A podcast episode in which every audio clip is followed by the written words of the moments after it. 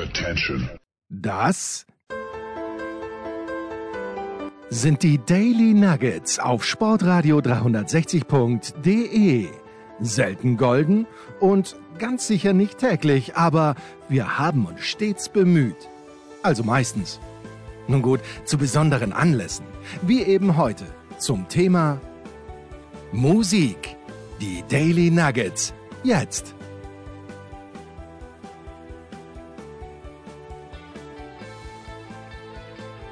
Herzlich willkommen bei Musikradio 360, wie es mittlerweile quasi jährliche Tradition ist. Bei diesem Podcast befassen wir uns immer um etwa diese Zeit im Jahr mit den äh, gerade frisch rausgekommenen Nominierungen zur Rock'n'Roll Hall of Fame.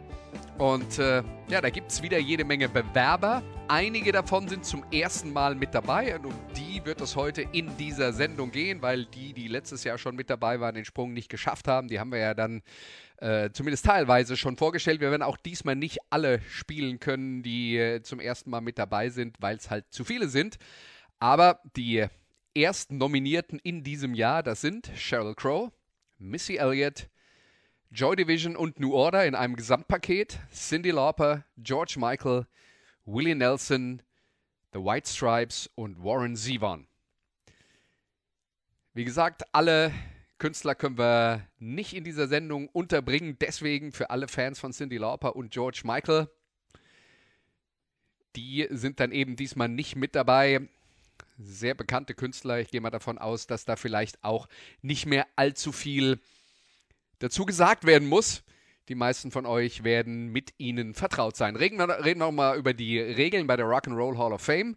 Also man kann erstmals nominiert werden für die Rock'n'Roll Hall of Fame, wenn die erste kommerzielle Veröffentlichung mindestens 25 Jahre alt ist. Und ähm, im Mai wird dann entschieden, wer tatsächlich den Sprung in die Hall of Fame schafft. Und dann geht es halt nochmal um das altbekannte Thema. Es gibt immer wilde Diskussionen darum, was ist jetzt eigentlich Rock'n'Roll. Man hat so den Eindruck, dass alle Hardrock- und äh, Heavy Metal-Fans der Meinung sind, der Begriff Rock'n'Roll wäre für sie bestimmt, weil Lemmy Kilmister halt immer mal äh, zu Beginn des Konzertes von Motorhead gesagt hat, äh, we are Motorhead and we play Rock'n'Roll. Ja, das ist auch Rock'n'Roll, aber das ist nicht die einzige Spielart von Rock'n'Roll. Und ähm, damit tut sich der ein oder andere gerade aus der Szene schwer. Und da gibt es dann äh, heftige Diskussionen und äh, teilweise auch äh, quasi Wutausbrüche. Und die, ähm, sagen wir mal, die gesamte Berechtigung dieser Rock'n'Roll Hall of Fame wird in Frage gestellt. Das Problem ist halt, es ist eine Sache der Definition. Und das, was Rock'n'Roll ist und was zum ersten Mal Rock'n'Roll genannt wurde, das war das, was Bill Haley und Elvis Presley gemacht haben. Klingt auch nicht wie Motorhead übrigens. Ähm, und das ist geboren aus einer Kollision von Rhythm and Blues, Gospel und Country. Und die Menschen, die für die Rock'n'Roll Hall of Fame, die übrigens in Cleveland, Ohio steht, kann ich nur empfehlen, äh, die mal zu besuchen, wenn man dort ist, selbst wenn man mit ähm, den Rahmenbedingungen der Wahl und der Definition nicht zufrieden ist. Da gibt es äh, auf jeden Fall immer interessante Sachen zu sehen und auch äh, natürlich äh, Konzerte. Aber die Rock'n'Roll Hall of Fame sagt halt, wir wollen das möglichst umfassend machen und äh, wollen deswegen sowohl einflussreiche Künstler aus den Bereichen Country und Gospel mit dabei haben, als auch Künstler, die neuere Spielarten der populären Musik äh, bevorzugen, wie zum Beispiel Hip-Hop. Und dafür werden wir Beispiele bekommen hier in dieser Sendung und ich würde vorschlagen, wir starten rein mit einer Band, die nicht zum ersten Mal mit dabei ist, aber letztes Jahr noch nicht vorgestellt wurde. Hier sind Soundgarden mit Flower.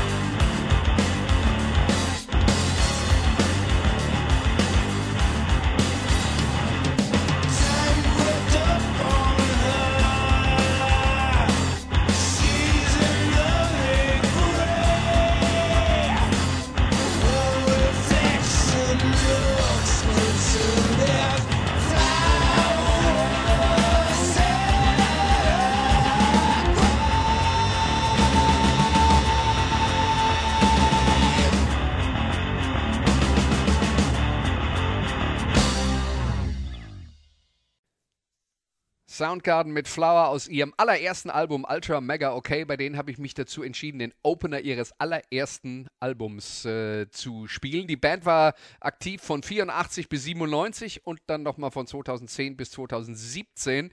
Die erste Platte ist 1988 erschienen.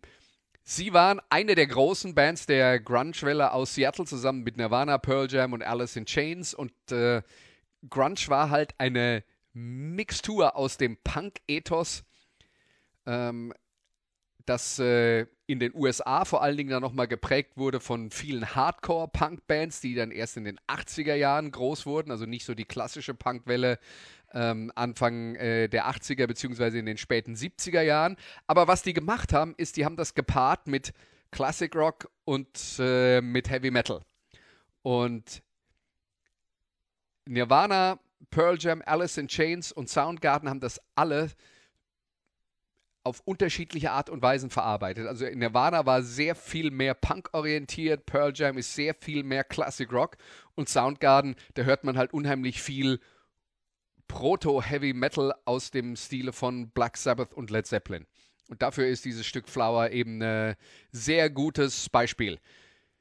Den großen Durchbruch erreichte die Band äh, Soundgarden mit dem Album Super Unknown. Das war Nummer 1 in den USA im Jahr 1994. Sechsmal Platin bekommen. Haben insgesamt in ihrer Karriere auch zweimal den Grammy gewonnen. Das ist jetzt was, was ich persönlich zum Beispiel nicht äh, allzu hoch schätze, weil die Grammy Awards dann hauptsächlich was mit Verkaufszahlen zu tun haben. Und die Verkaufszahlen an sich sind ja schon ein Preis, den die Band gewinnt. Braucht man dazu nochmal einen zusätzliche Trophäe, die bestätigt, dass man kommerziell erfolgreich war. Ich weiß nicht, ob das sein muss. Aber gut, äh, Soundgarden, wie gesagt, bis zum Jahr 2017 aktiv. Dann tragischerweise hat Sänger Chris Cornell, eine der besten Rock'n'Roll-Stimmen überhaupt, in der Nacht nach einem Konzert Selbstmord begangen. Und äh, seitdem hat die Band da nichts mehr äh, unternommen und es gibt auch keine äh, neue Musik und keine Bestrebungen nach allem, was man weiß, Chris Cornell zu ersetzen. Das waren also Soundgarden. Jetzt eine neue Nominierung der Rock'n'Roll Hall of Fame. Eine Band aus Detroit. Hier sind die White Stripes mit You're Pretty Good Looking for a Girl.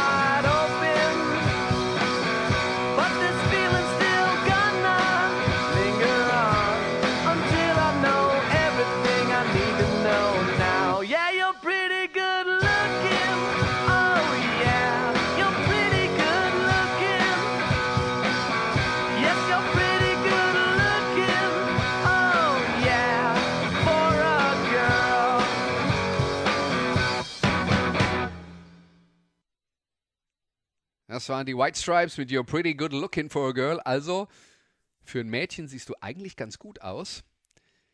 1997 bis 2011 waren die White Stripes unterwegs. Ähm, musikalisch stammen aus Detroit in Michigan.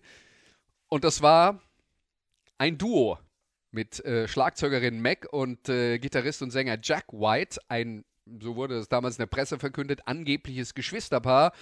Man hat dann äh, mitbekommen, nachdem viele Leute sich da in dieses Thema reingestürzt haben und das genauer wissen wollten, dass die verheiratet waren.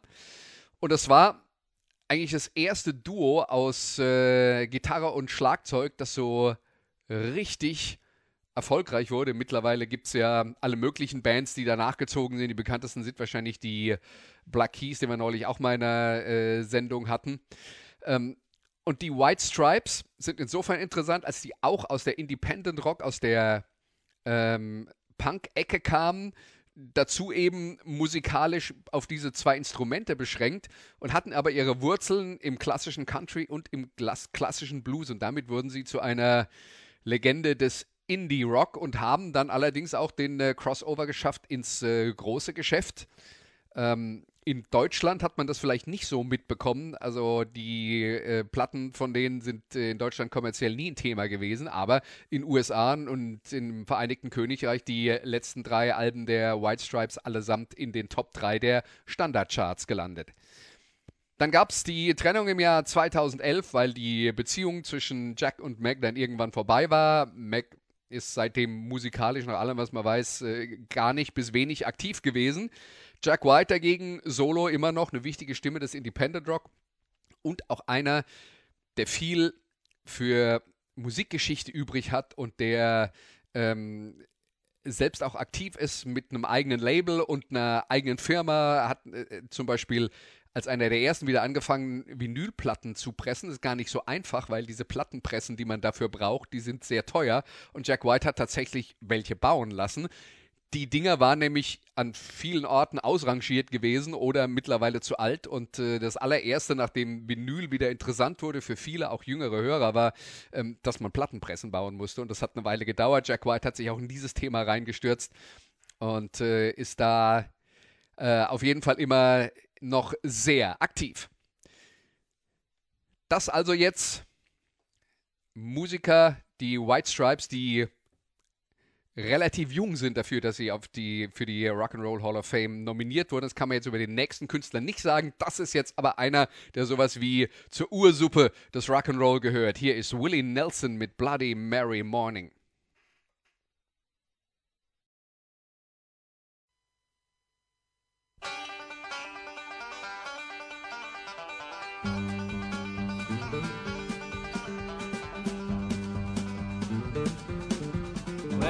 A bloody Mary morning, baby left me without warning sometime in the night. So I'm flying down to Houston with forgetting her the nature of my flight. As we taxi toward the runway with the smog and haze reminding me of how I feel.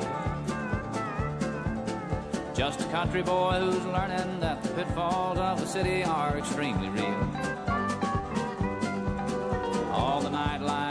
The parties, temptation and deceit, the order of the day. Well, it's a bloody merry morning, cause I'm leaving baby somewhere in L.A. Well, it's a bloody merry morning, baby left me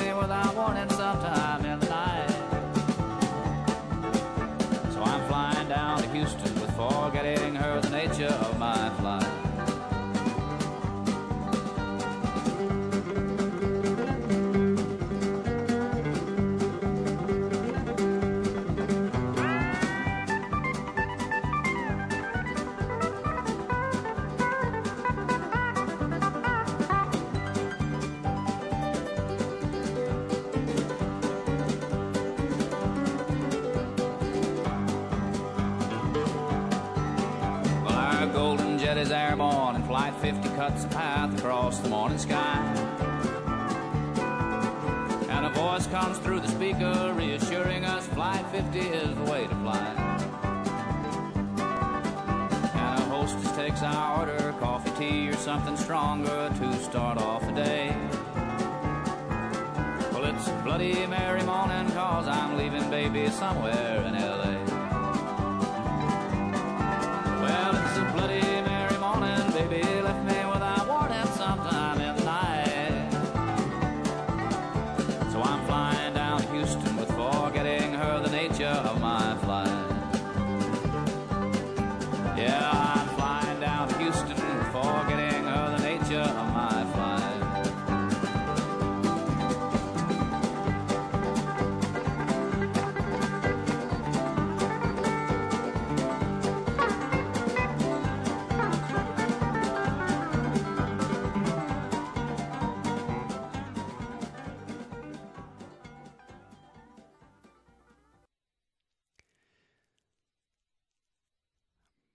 Bloody Mary Morning von Willie Nelson. Ja, und das ist Country. Willie Nelson aus Abbott in Texas, mittlerweile 89 Jahre alt und immer noch äh, munter unterwegs.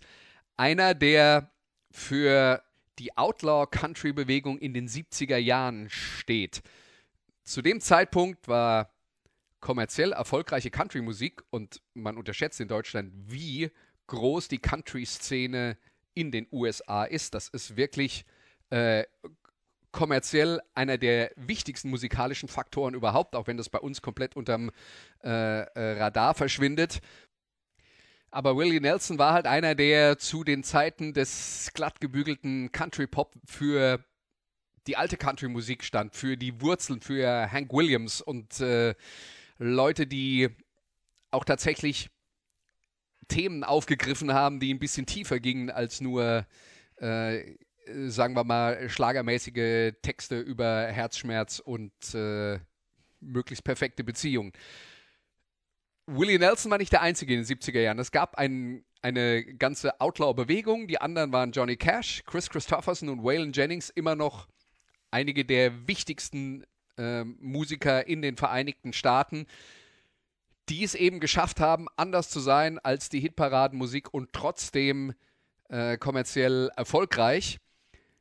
Willie, das sind alles besondere Typen gewesen. Und Willie Nelson ist besonders bekannt dafür, dass er äh, sehr exzessiv Marihuana ähm, konsumiert. Und er ist auch der Beweis dafür, dass das nicht unbedingt das Leben verkürzen muss, weil, wie gesagt, er ist 89 Jahre alt war in den letzten Jahren immer noch unterwegs, produziert immer noch regelmäßig neue Platten, hat seit 1962 75 Studioalben veröffentlicht.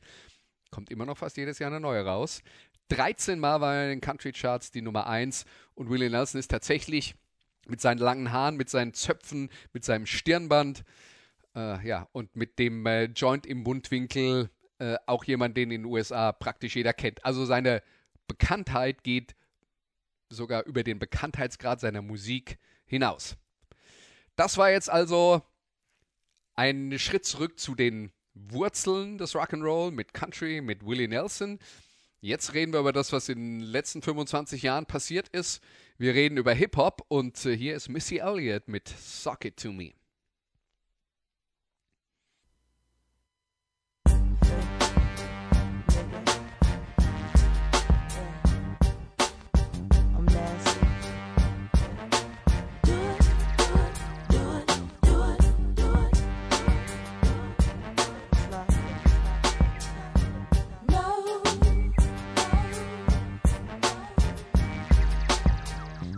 was looking for affection, so I decided to go swing it in my direction. I'll be out of control.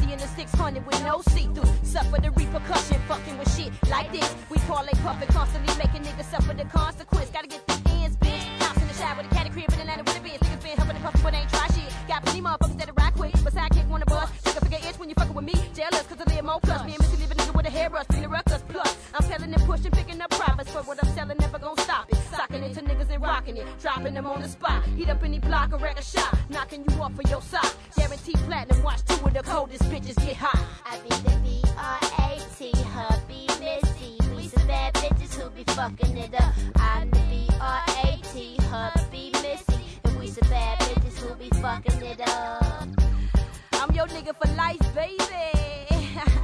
Let's continue to drive all these motherfuckers crazy, you know what I'm saying? Yeah, Timberland, I see you, baby. I feel you. Uh, sock it to him, goddammit. This 9-7, this the motherfucking bitch era. What y'all niggas wanna do? The brat tat tat on that ass once more. Uh, I'm out the door, motherfucker. Yeah, uh.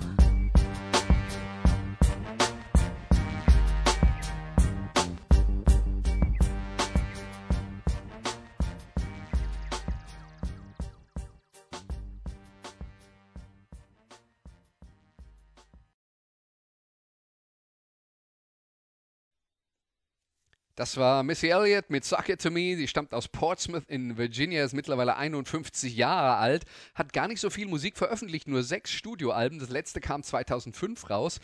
Also eine sehr, sehr lange Durststrecke. Die Frau ist aber seitdem vor allen Dingen aktiv gewesen als Schauspielerin in Film- und äh, TV-Serien.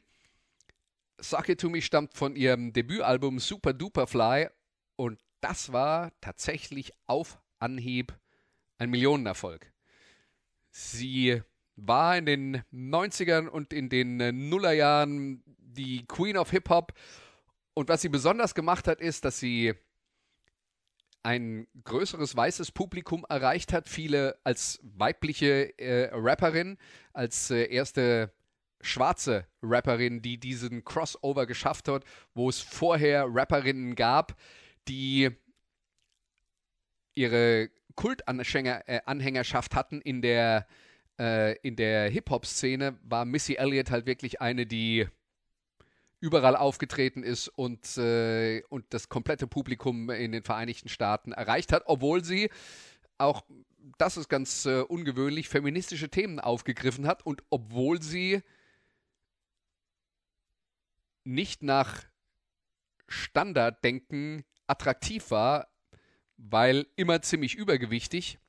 Aber gerade das hat sie auch thematisiert mit äh, Texten dazu, dass man eine positive Einstellung zum eigenen Körper haben muss und so weiter und so fort. Also Missy Elliott, die Themen aufgegriffen hat, zu die, die zu diesem Zeitpunkt von Rapperinnen eigentlich eher nicht aufgegriffen wurden. Und damit ist sie richtig erfolgreich geworden. Also sie jetzt auch nominiert für die Hall of Fame, genauso wie die nächste Band. Und das ist jetzt wieder ein großer Schritt zurück in, die, in der Zeit. Äh, Und wir gehen jetzt von den USA nach England. Hier sind Joy Division mit Heart and Soul.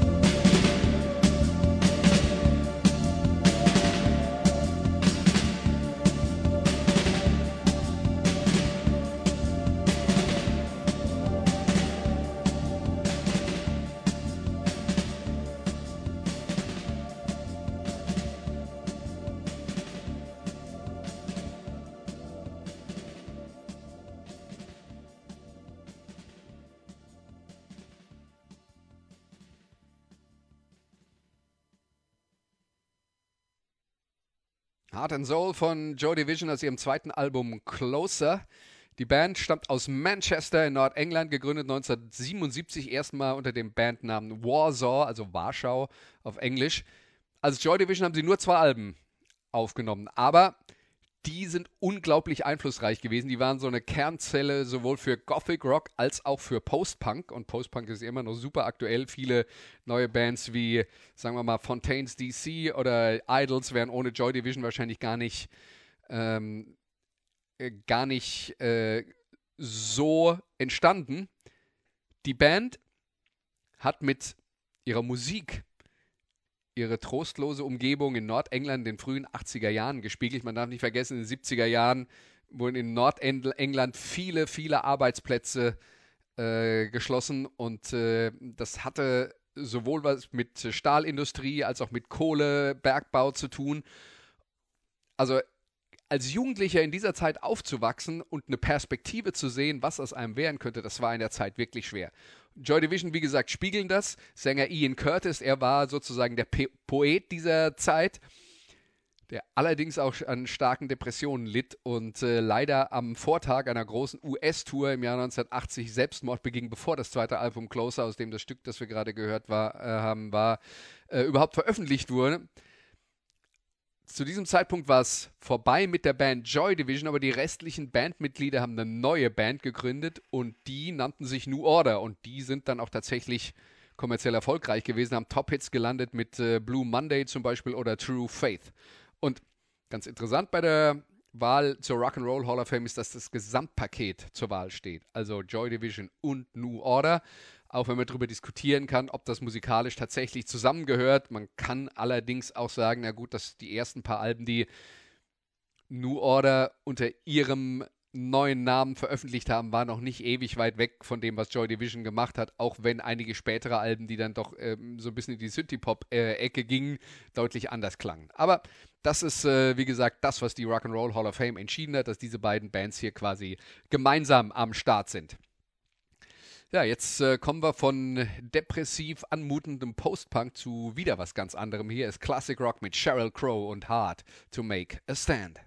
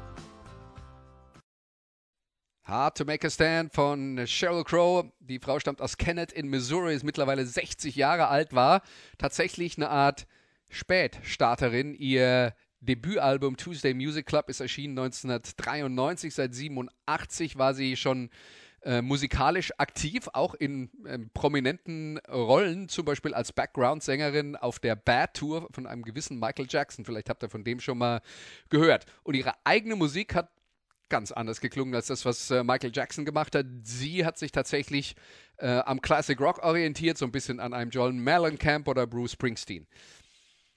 Sheryl Crow ist sehr erfolgreich gewesen mit ihren Veröffentlichungen, hat elf Studioalben rausgebracht. Äh, Fünf ihrer Alben sind in den Top 3 der USA gelandet. In den letzten anderthalb Jahrzehnten ging es ihr mehrfach gesundheitlich nicht wirklich gut. Sie hat erst gegen Brustkrebs und dann gegen einen Gehirntumor kämpfen müssen.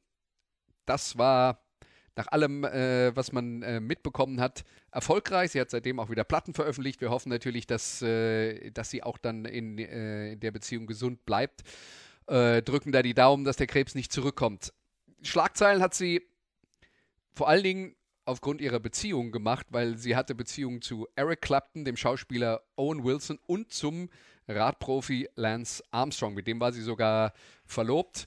Das war noch in der Phase, bevor der Dopingskandal dann tatsächlich ähm, öffentlich wurde und äh, Lance Armstrong zugeben musste, dass er nur äh, auf betrügerische Art und Weise so erfolgreich sein konnte, wie er das war. Aber das ist jetzt nur eine kleine Nebengeschichte für all diejenigen, die Musikradio 360 hören, weil sie über Sportradio 360 dazugekommen sind. Also es gibt tatsächlich dann eine Verbindung zur Sportwelt und das ist äh, Sheryl Crow und Lance Armstrong.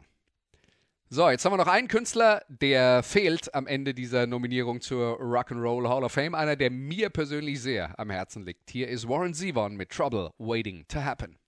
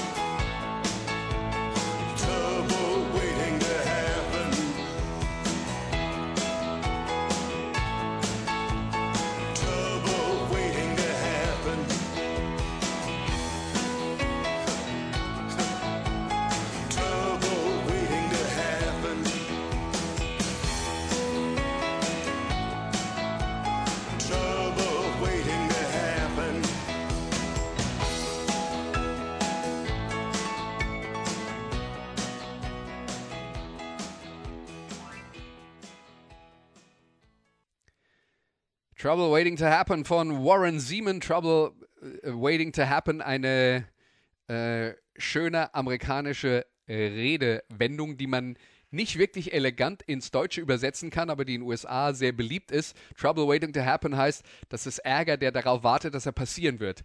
Es gibt noch eine andere Variation davon, das ist ein Accident waiting to happen, also ein Unfall, der darauf wartet, dass er passieren wird.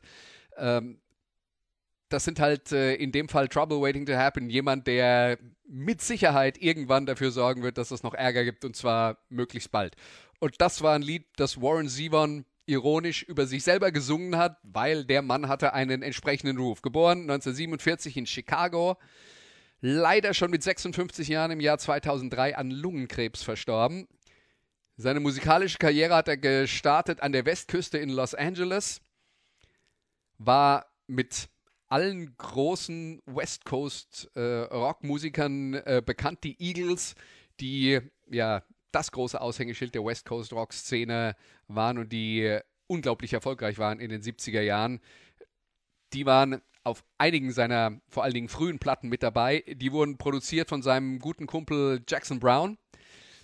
Also, das war eine Szene, wo viel, sagen wir mal, Softrock äh, produziert wurde. Kalifornischer Sonnenschein. Äh, Jackson Brown war zum Beispiel einer, bei dem die Texte besonders persönlich waren, der sehr tief in sich reingeschaut hat, um seine Beziehung dann zu spiegeln und das in den Texten verarbeitet hat. Warren Zevon war der ganz große Zyniker dieser Szene, der von nichts und niemand Respekt hatte. Insofern ist es bei ihm immer ganz gut, wenn man seine Texte versteht, weil die nämlich auch immer sehr viel Humor haben und das gilt eben auch für äh, Trouble Waiting to Happen, wo es darum geht, dass er mm, irgendwann nachmittags aus dem Bett fällt und sieht, oh, der neue Rolling Stone ist im Briefkasten und er schaut rein und sagt, also Rolling Stone ist große amerikanische Musikmagazin, falls das jemand nicht kennt, schaut rein und sagt, oh, da ist ein Artikel darüber, wie ich neulich stunk gemacht habe, irgendwo bei einer Veranstaltung. Ich kann mich überhaupt nicht mehr dran erinnern. So ist er halt, Trouble Waiting to Happen. Sagen wir mal so, er hat viel Alkohol und viele Drogen konsumiert und war auch sicher für sein direktes Umfeld nicht immer leicht zu nehmen. Also Warren Zevon, aber einer, der extrem beliebt war bei den amerikanischen Rockkritikern und bei den Musikern.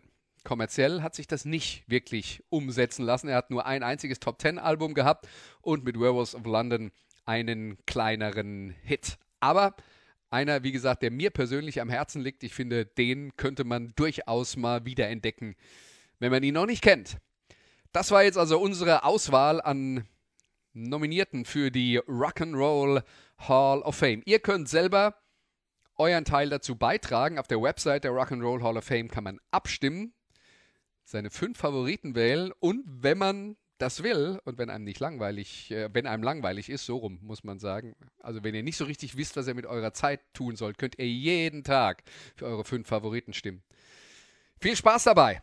Im Mai werden wir dann wissen, wer den Sprung schafft in die Rock'n'Roll Hall of Fame. Und äh, die Internetabstimmung ist übrigens nicht die einzige Option. Das ist ein Teil dessen, was in die Abstimmung einfließt, aber eben nicht alles. Das war Musikradio 360 für diese Woche. Vielen Dank für euer Interesse. Und jetzt bitteschön diskutiert euch äh, die Köpfe heiß darüber, was ist eigentlich Rock'n'Roll. Und dann hören wir uns nächste Woche wieder. Bis dann. Tschüss. Das waren die Daily Nuggets auf Sportradio 360.de. Ihr wollt uns unterstützen? Prächtige Idee! Einfach eine Mail an steilpass at sportradio 360.de schicken und ihr bekommt alle Infos. Und versäumt nicht die Big Show. Jeden Donnerstag neu.